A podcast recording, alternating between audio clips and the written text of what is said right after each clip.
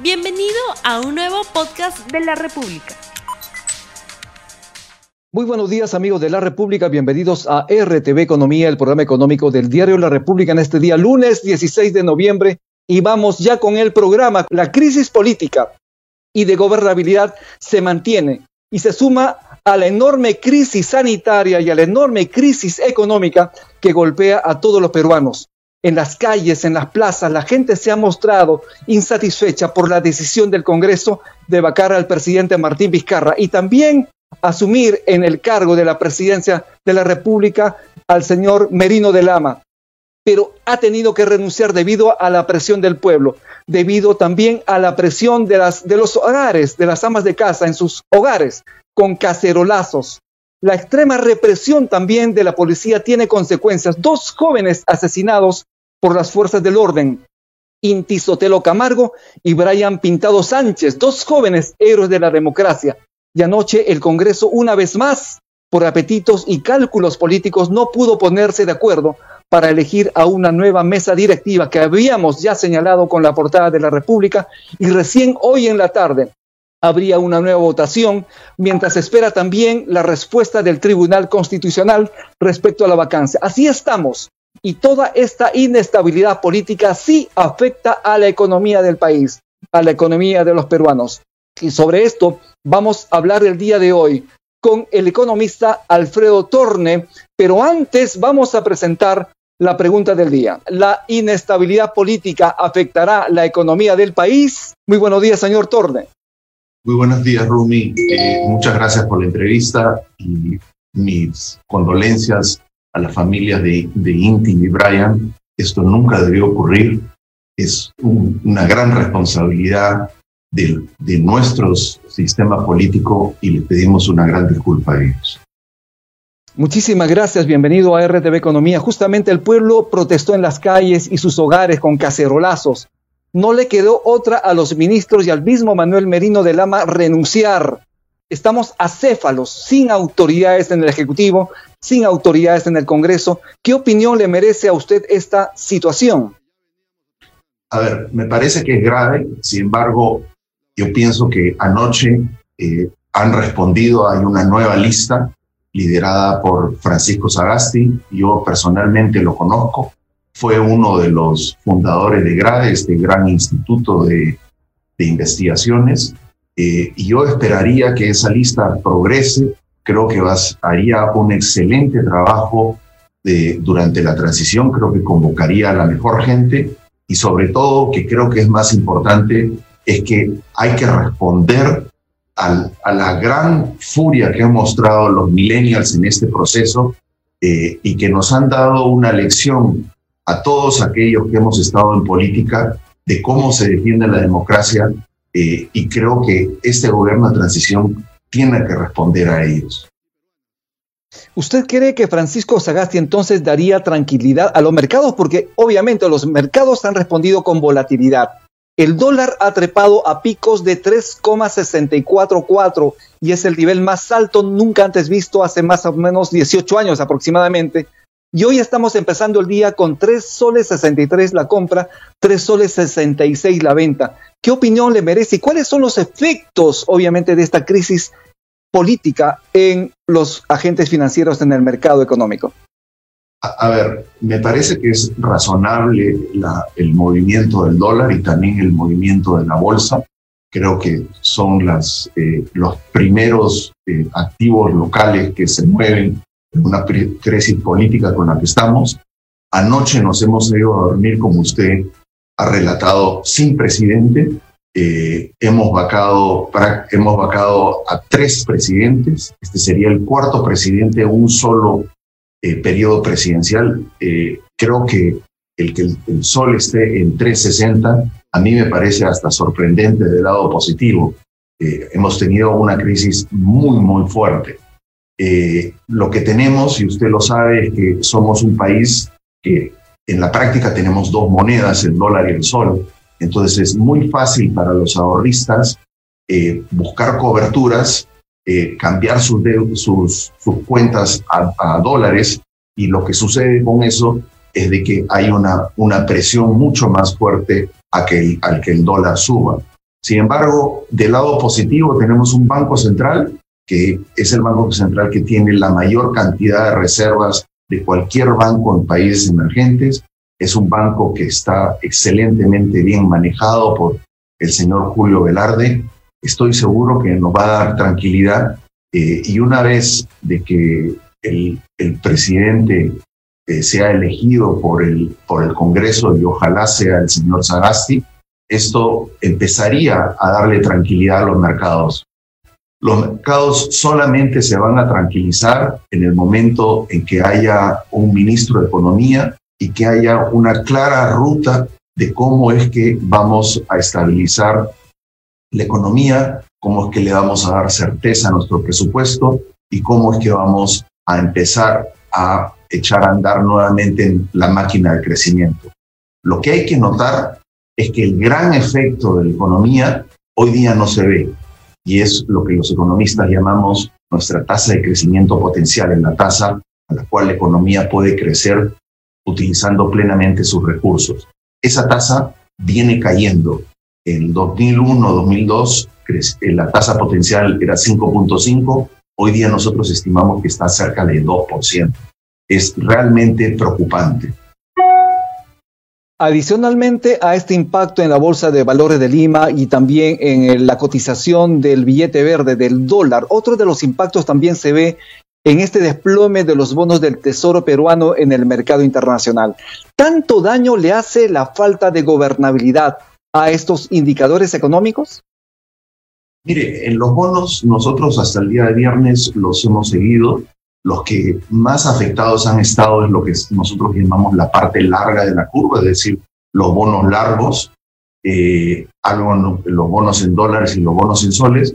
Y, y la razón, aparte de la crisis política, tiene que ver con el hecho de que nuestras AFPs eran los tenedores de gran parte de estos bonos.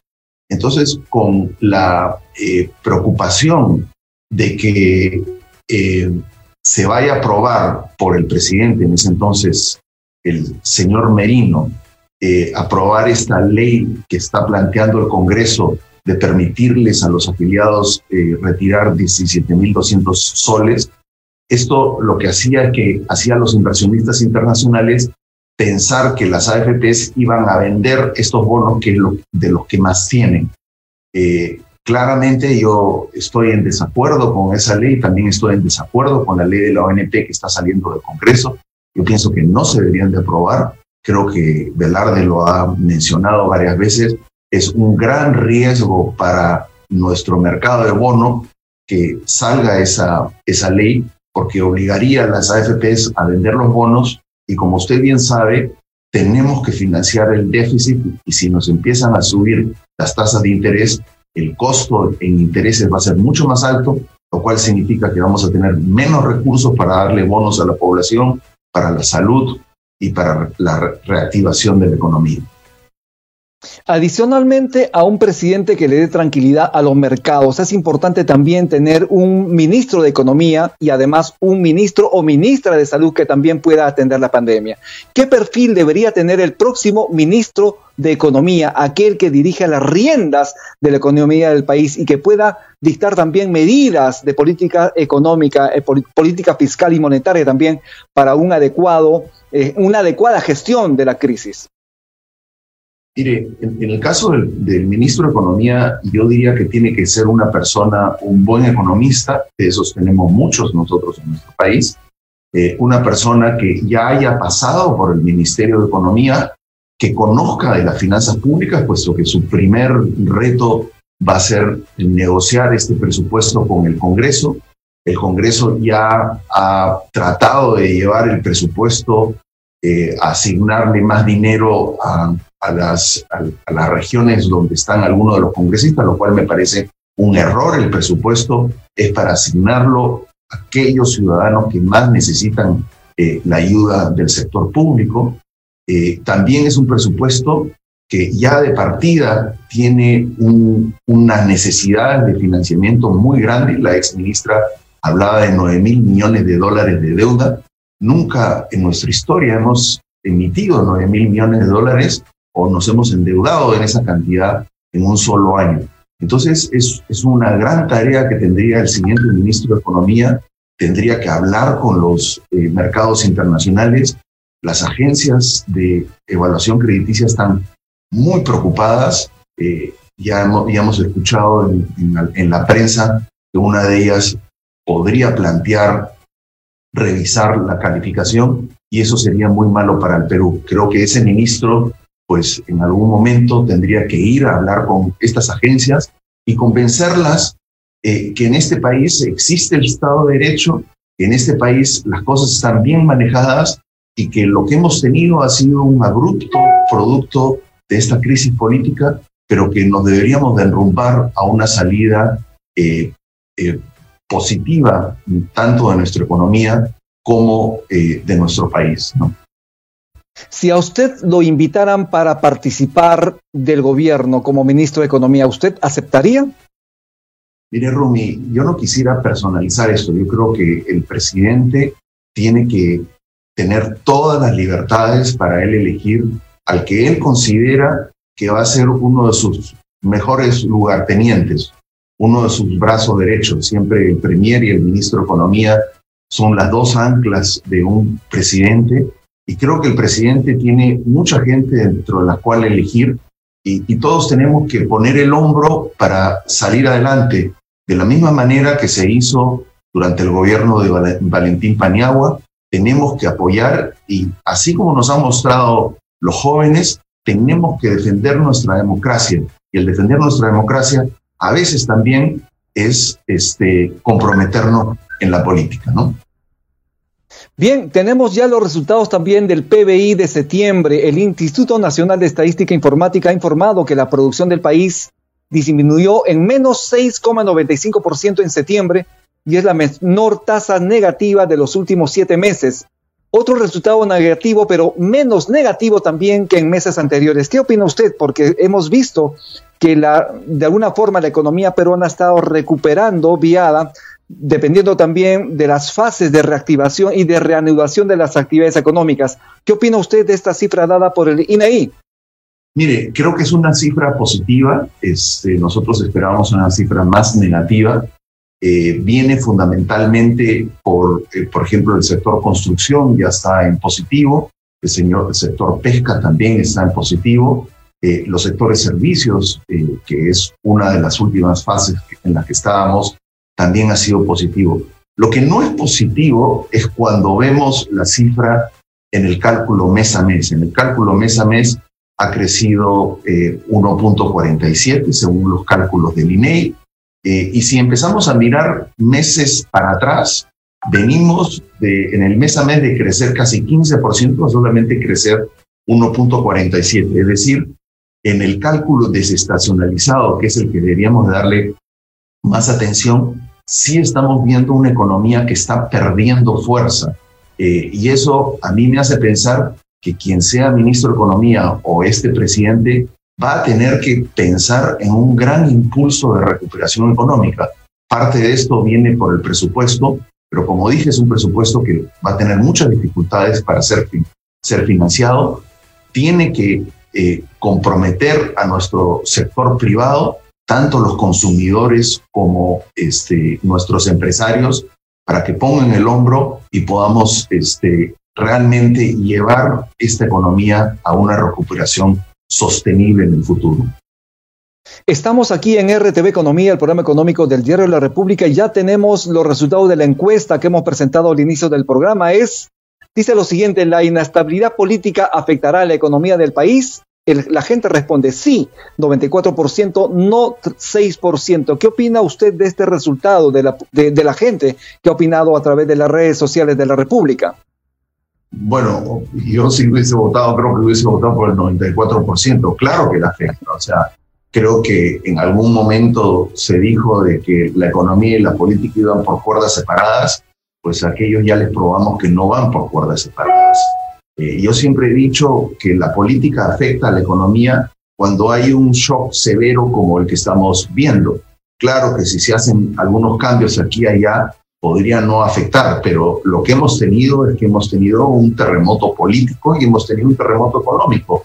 no hay que olvidar que gran parte de las leyes que ha dado este Congreso son leyes populistas que no benefician a la mayoría, como por ejemplo este retiro de las AFPs o el de la ONP, de los afiliados de la ONP, menos del 5% es población vulnerable y a los que tenemos que ayudar es a la población vulnerable, a los que han perdido el empleo y tienen bajos ingresos. Esa es la gente que tenemos que, que ayudar para salir adelante. Entonces, yo pienso que es, este nuevo gobierno tiene que volver a encaminar, poner de lado todas estas intenciones populistas y que vienen con nombre y apellido, muchos de ellos, por ejemplo, estas intenciones de hacer cambios en la para beneficiar a sus, propias universidades, me parece que la, la política ha sido tomada por gente que no tiene este, integridad moral. Y yo pienso que a futuro es algo que hay que cambiar y los economistas tenemos que empujar eso porque sin eh, Estado de Derecho, sin una claridad, sin limpieza en las elecciones y sin buenos congresistas limpios, pulcros, este país no va a avanzar. La reforma económica necesita de una mayor transparencia institucional y eso es lo que necesitamos eh, generar de aquí en adelante. Bien, muchísimas gracias. Estamos ya terminando RTV Economía. Sus palabras finales, sus recomendaciones a la gente que lo está escuchando, a las madres de casa, a la, madre de familia, obviamente. ¿Qué deben, ¿Cómo deben responder ante una situación complicada, crítica como la que estamos viendo? Y con eso estamos terminando este programa con usted. Muchísimas gracias. Yo solamente quisiera decirles que esa madre que abrace fuerte a su hijo y que le diga gracias por devolvernos la democracia. Hasta luego. Bien, muchísimas gracias. Estuvimos con el economista Alfredo Torne, ex ministro de Economía y Finanzas aquí en RTV Economía. Y no se olvide usted estar enganchado en los programas de RTV porque vamos a estar informando el acontecer político y económico. Es importante lo que va a decidir hoy el Pleno del Congreso. Está en juego el futuro del país. Muchísimas gracias. Esto es RTV Economía. Mi nombre es Rumi Ceballos y el día de mañana volvemos con un programa importantísimo para usted. Que Dios lo bendiga. No olvides suscribirte para que sigas escuchando más episodios de este podcast.